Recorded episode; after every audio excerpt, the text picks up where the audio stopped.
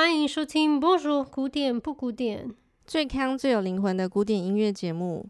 我是何姿怡，我是杨颖冰，大家好。嗨，各位听众，这周过得怎么样呢？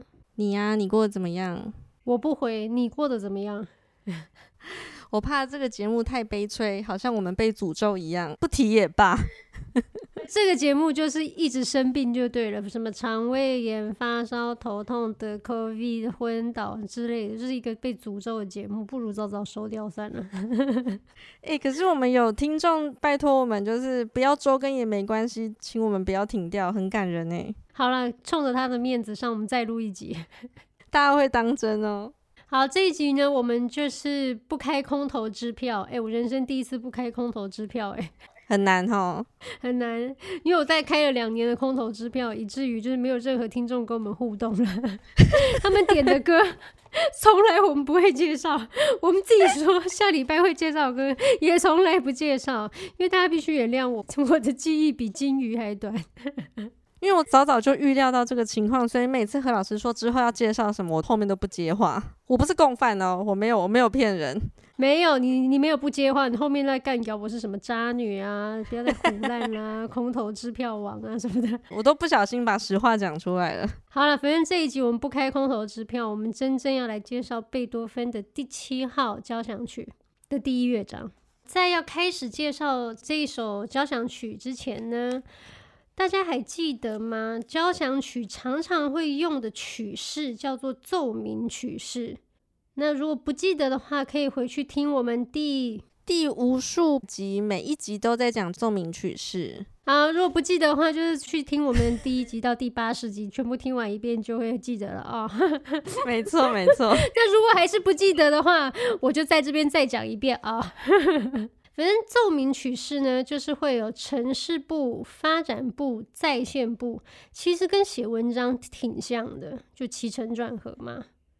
对，我觉得跟一个出门念书的小朋友再回到故乡，这个也很像哦。就是先离开家里，然后在路上旅行，就遇到挑战，有所见闻，然后最后再带着这些经验回家，也可以这样想。对，没错。在古典时期以前，例如说像巴洛克时期，其实一个乐章通常只有一个基本的一种音乐的想法，一个构思。但是到了古典时期的时候呢，一个乐章它可以容纳很多很多的想法跟构思，那或是情怀。所以我们常说音乐啊很重要是什么旋律啊、和声或节奏，但其实在古典时期，音乐的曲式也是相同重要的。你婉转这个曲式，你有一点翻转它。也是在做一种变化，然后是一种全新的表达方式。先让大家知道一下，就是古典时期的这个奏鸣曲式，它不是一个很古板的东西。城市部、发展部、在线部，不是很僵化、固定、很死的东西。对，就是明明你应该可能要再等几分钟，呃，或是等就是城市部告一个段落，听到一个明显的终止式。才会进入到发展部，但常常很多人是不玩这个规则的，他可能会提前蛮多，哎，发展部就跑出来了，而且是一种不知不觉，可能是一种滑进来，或是莫名其妙跟城市部的结尾交织在一起，让你分不出什么时候是开头，什么时候是结尾，就莫名其妙又回到老家了。对，那这个跟贝多芬这一首有关系吗？有关系的点就是说，奏鸣曲式听起来是很古板，好像就是城市发展在线。可是这在古典时期是一个非常重要，就跟呃旋律啊、节奏啊、和声一样重要的音乐素材。就曲式在古典时期是特别重要的事情。没错，因为曲式就有点像是文学作品的一种架构。听起来虽然很老梗，但它其实不老梗。什 么废话？讲了跟没讲一样，以为每次哦又是 ABA 哈、哦、老梗无聊哎，老套老招，可是其实没有啊，它中间也是千变万化。对啊，大家可以去听每个人的每个作曲家的 ABA 都是不一样的，甚至是每一位作曲家自己各个作品的 ABA 其实都还是有点不一样。不过这是一个很庞大的议题，这个得要讲好久。对，我记得像是肖邦，他就很喜欢在在线部里面省略他的第一主题，直接从第二主题杀进来之类的。对，越到浪漫时期的时候，大家玩的又更厉害了，更不墨守成规了。那这首贝多芬第七号交响曲的第一乐章呢，它是有一个很长的导奏，大约有三四分钟这么长。蛮少见这么长的导奏，那接下来就是城市发展再现奏鸣曲式，然后扣打尾奏。那我们先一起来听听这个导奏，poco sostenuto，有一点悬荡的。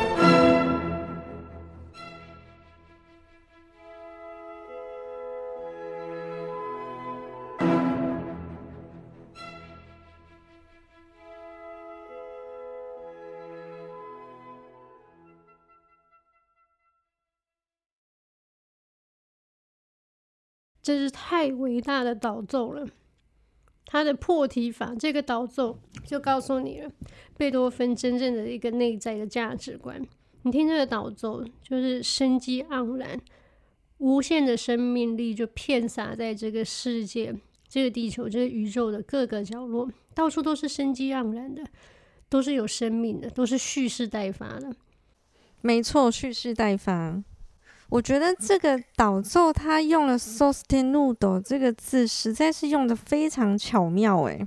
嗯，他用了很多长音，sostenuto 就是有一种悬在那边，嗯，没有那么确定自己要往哪里走，有一点混沌不明的状态。那它的长音都是有一点这种 sostenuto 的意思。这首第一乐章是 A 大调嘛？嗯，那贝多芬在一开头的导奏就很喜欢把音乐一直悬荡在咪这个音上面。没错。可是你可以一听到那个咪是好坚决的哦，就算它悬荡，它也是充满毅力，就很感人的悬荡。我不知道怎么说。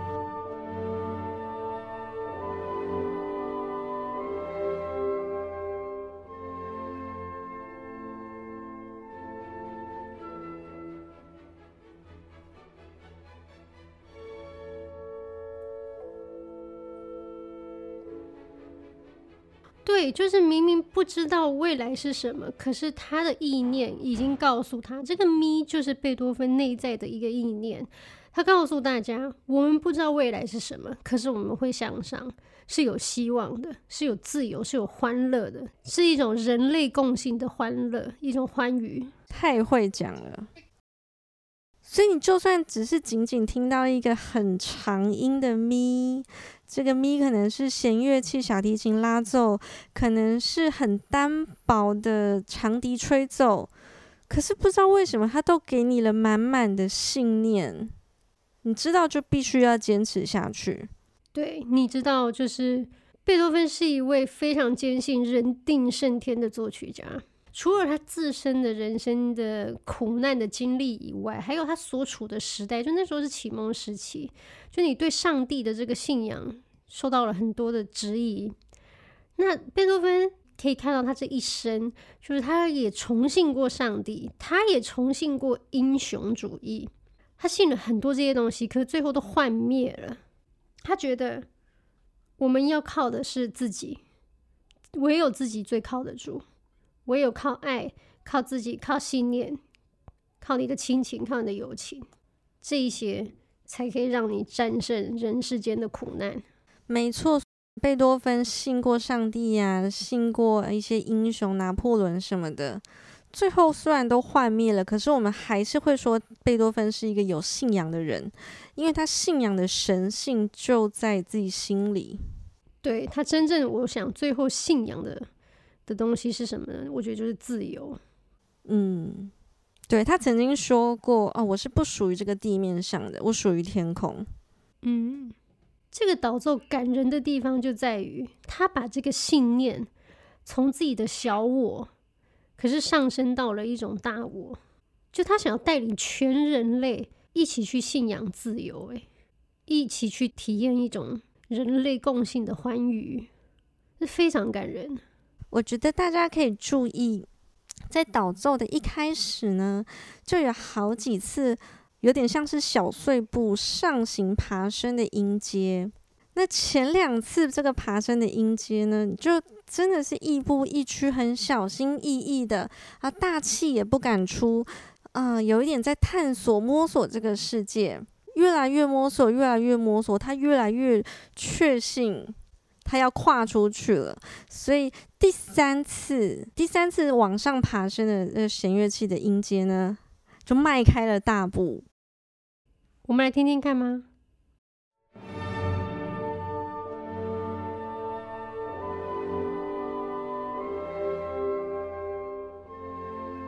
第一次上行音阶。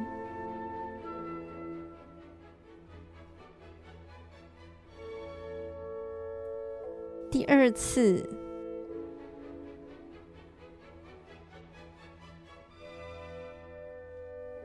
第三次。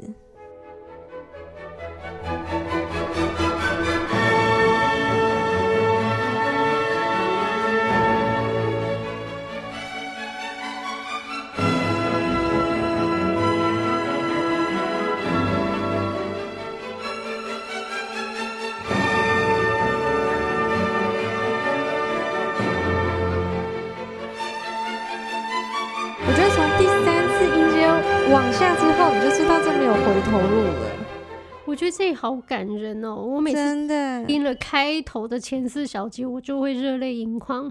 为什么感人呢？就是你看第一次、第二次这样不敢往前爬，亦步亦趋，有一点谨慎的，我觉得就很代表人类的渺小。对，我真要这样讲，对，它就是很代表人类的无能无知。其实人类跟这个大自然或跟这个世界的力量相比，就不堪一击。没错。可是人类就算如此的渺小，但是只要一点一点往前，一点一点往前，我们总是有这个希望可以战胜这个世界的。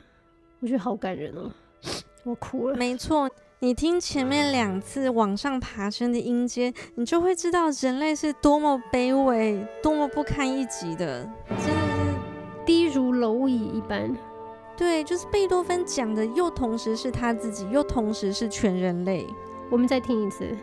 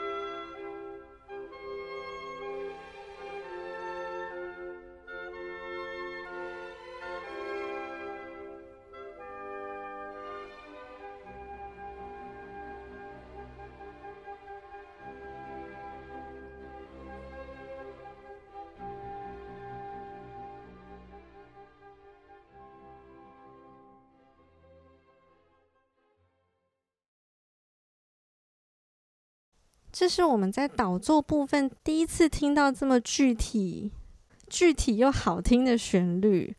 大家有没有发现，在前面的铺陈呢？虽然音乐是非常丰富的，可它竟然不是用旋律在说话，它是用一些分解和弦，是用一些音阶、长音和短音的对比。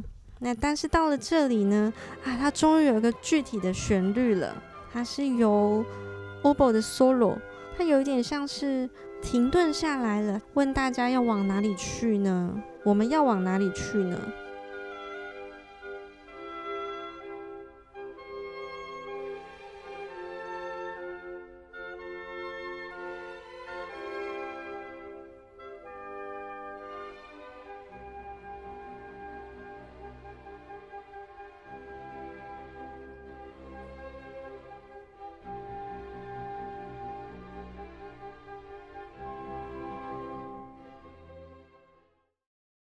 这里贝多芬很有趣的，他融合了前面长音的悬荡和小音符往前的音阶，他把这个小音符变成了悬荡的同音，噔噔噔噔噔噔噔噔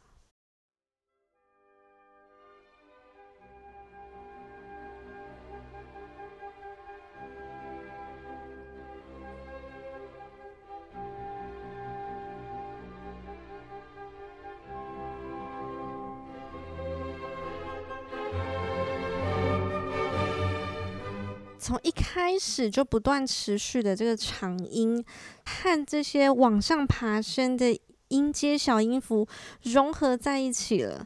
这两个本来应该是互相相斥的概念，就一个是停滞不前的、悬荡的、悬而未决的，但是小音符又是这么鼓舞人心的、很兴奋的、吱吱喳喳的要往前迈进。所以你可以。听到这个时候，长音和小音符的融合，好像展现了一个人的一体两面。贝多芬的心中是有一点矛盾的，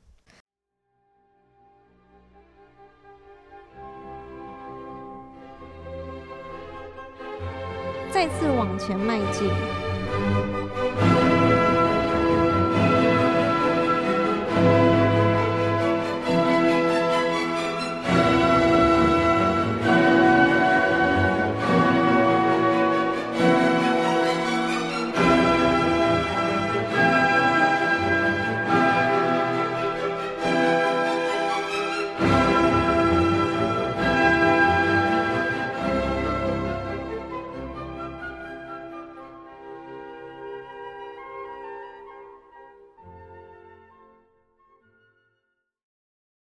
前面我们有说到，贝多芬当时是在启蒙时代，一个启蒙运动。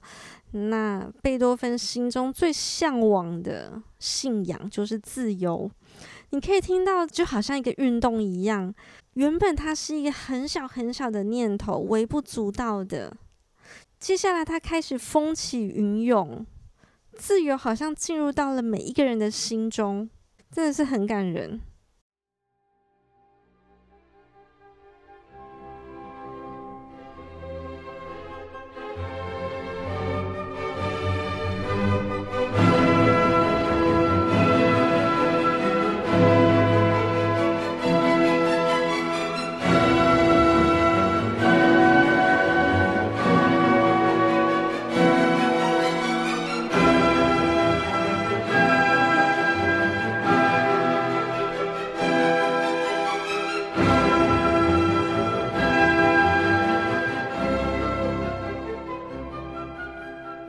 长笛的旋律好像有点裹足不前，他提出了对众人的疑问，或者是对自由这个概念的疑问，这样真的是对的吗？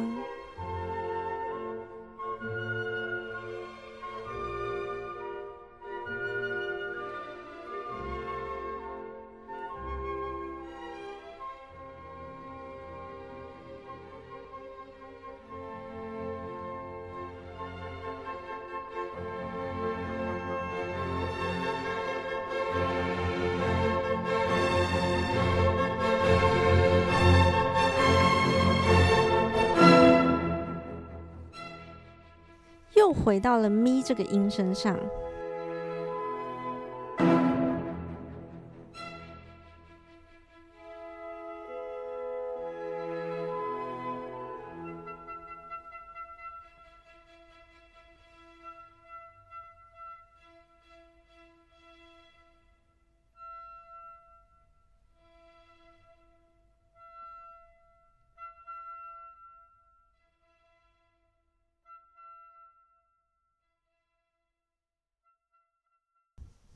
咪呢是贝多芬这首第七号交响曲第一乐章，它它是用 A 大调写成的。咪就是 A 大调的第五个音，我们说它是属音。属音在古典的大小调里面占了举足轻重的地位。当我们听到属音的时候，也就是咪的时候，它等于就是一脚跨在家门口了。但是左看看右看看，啊、呃，我到底是该回家呢，还是再出门闯荡一番，去老地方呢，还是去新地方冒险？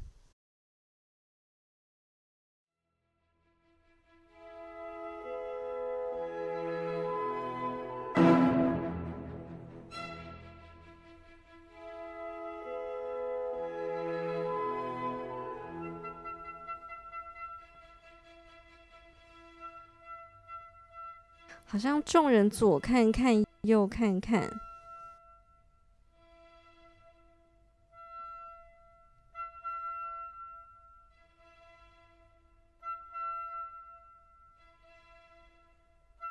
终于接到了城市部第一主题。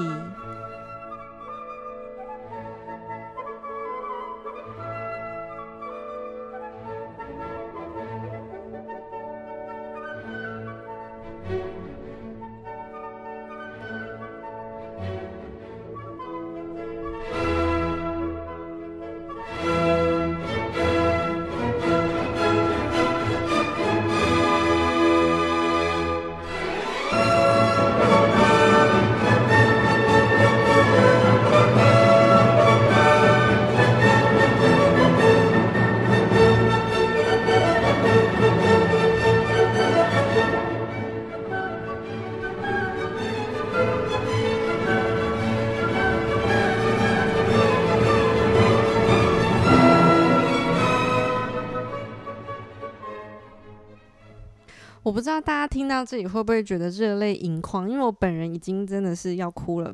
到了第一主题，城市铺的第一主题，你听前面的导奏四分多钟，听起来很长，可是这样子巧妙的接过来之后，你又觉得天哪，多一秒也不对，少一秒也不对，就应该是这样子的。前面四分钟的导奏不断的积累能量，酝酿。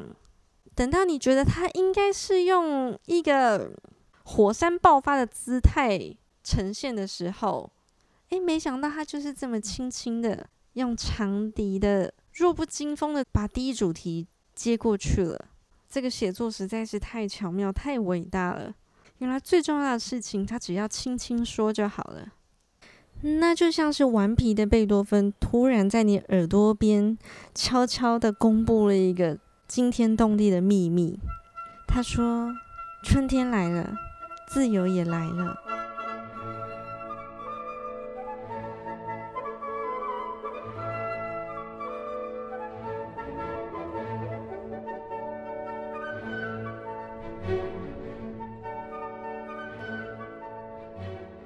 那在这里，我们就听到了上一集说过的啊，贝多芬在第七号交响曲里面的每一个乐章呢，都安排了一个非常重要的主题动机节奏。第一乐章的主题动机节奏就在这里，噔噔噔噔噔噔噔，啊，有长笛好像一个知更鸟一样，率先告诉你这个答案。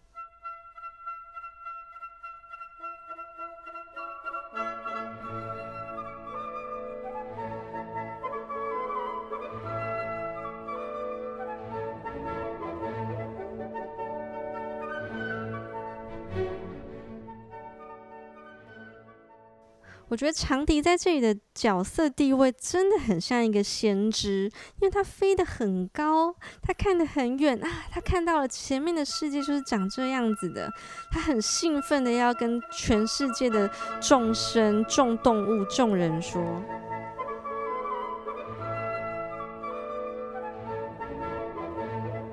他讲了一句，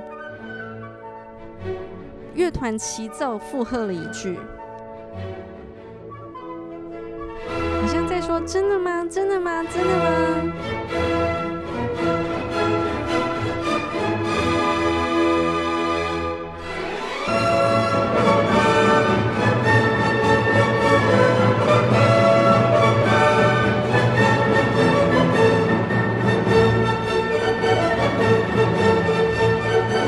所有人都兴奋的、兴奋的演奏长笛，告诉我们的第一主题是真的。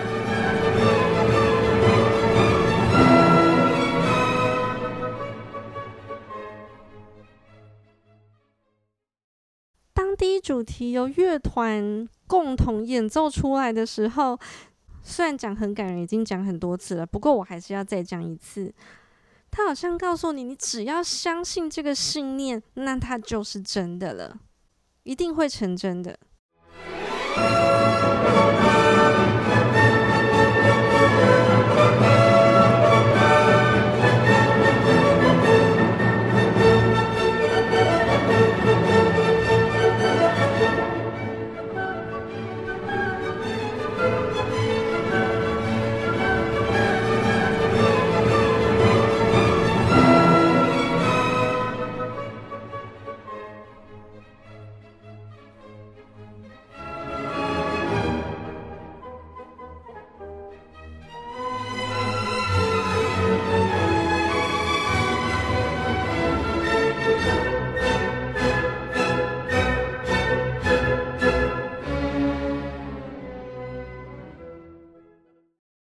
我实在很喜欢听贝多芬音乐里面所写的各种爬音音阶，就像是前面我们说过，嗯、虽然奏鸣曲式就是 ABA 城市发展再现，听起来是非常单调的曲式，看起来是很陈旧的格式，可是贝多芬往往能用这样子老招写出你从来没有想过的新意，在这里呢。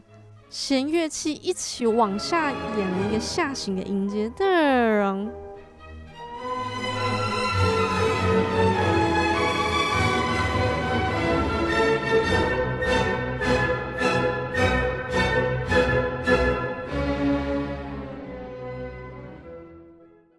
下行多少是有一点啊，吃败仗，后退，倒退。可是我想你应该没听过这么生气蓬勃的下行跟倒退吧？因为好像他告诉你说没关系，你掉下来会有人把你接住的。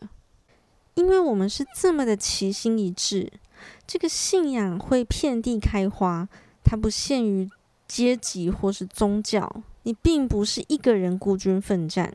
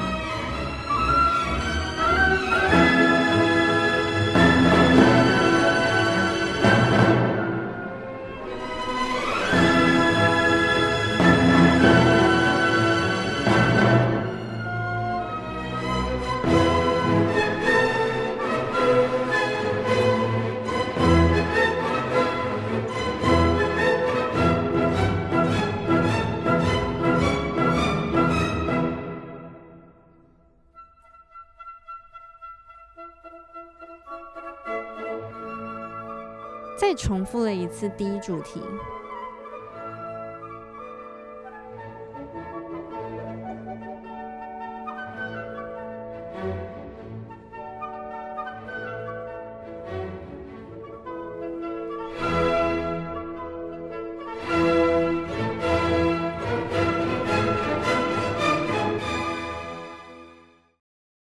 长笛通常我们会认定它是一个。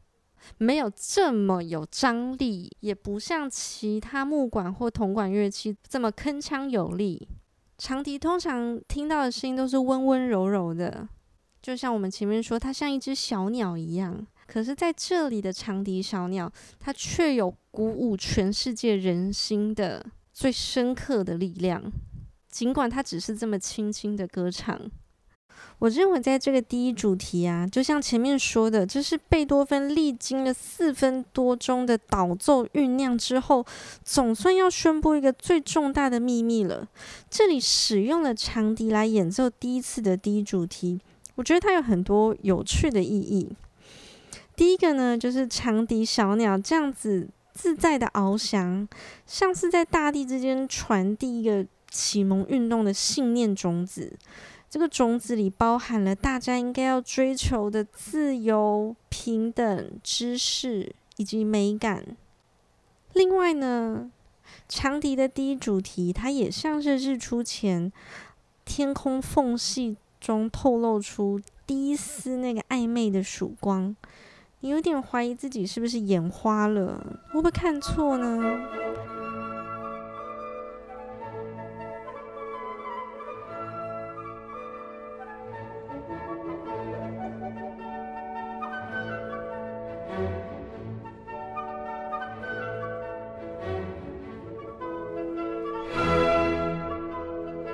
紧接着听见乐团的突体大合奏啊，果然太阳真的升起了，你没有看错。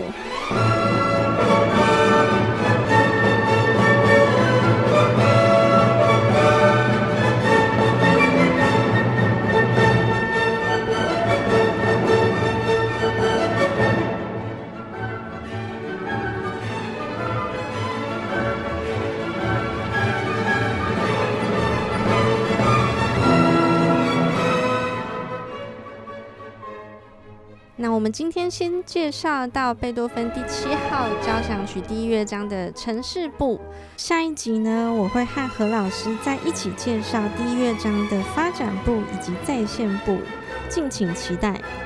喜欢我们的介绍呢，记得要来追踪我们的脸书崩叔古典不古典，以及加入我们的不古典俱乐部脸书社团，或者是到 Apple Podcast 的上面给我们五星和留言。你的支持会是我们很大的动力哦。如果真的很支持我们的话，也不要忘记抖内我们。谢谢大家，拜拜。